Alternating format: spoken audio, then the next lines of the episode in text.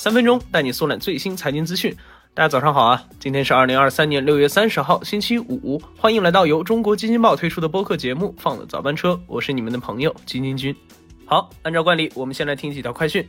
当地时间六月二十八日，在葡萄牙辛特拉举行的欧洲央行研讨会上，美联储主席鲍威尔称，至少会加息两次，而欧洲央行行长拉加德表示，很可能在七月加息。鲍威尔表态后，标普五百指数下跌百分之零点四二，至盘中低点。王健林旗下万达商管第四次向港交所成交 IPO 申请，如果在二零二三年底前未能完成上市工作，大连万达商管就得按照对赌协议支付约三百亿元股权回购款。对于年近股息的王健林和万达集团来说，万达商管的上市至关重要。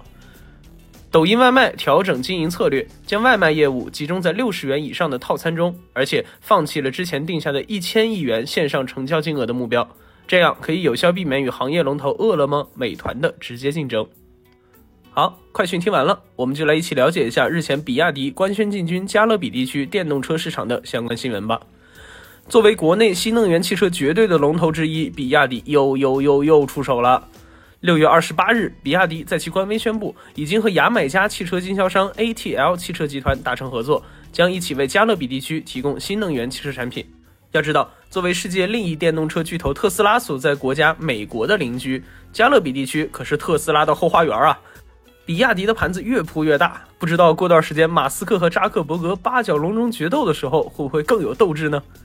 说回到比亚迪，近来针对海外市场动作不断，在亚太范围内，先是对于新能源汽车铁板一块的印度刷刷建了两座工厂，同时还在日本拿下了百分之七十的电动大巴市场份额。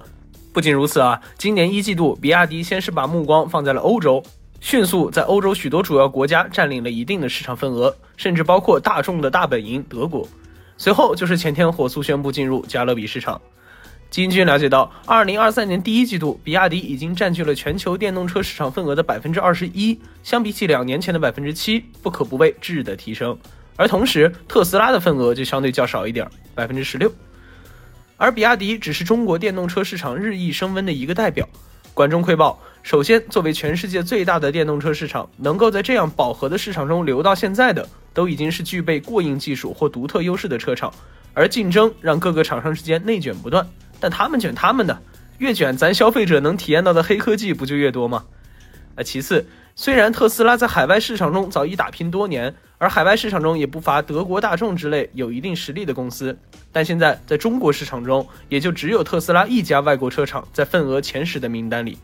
目前来看，国内市场还是基本被咱自家厂商所包圆儿。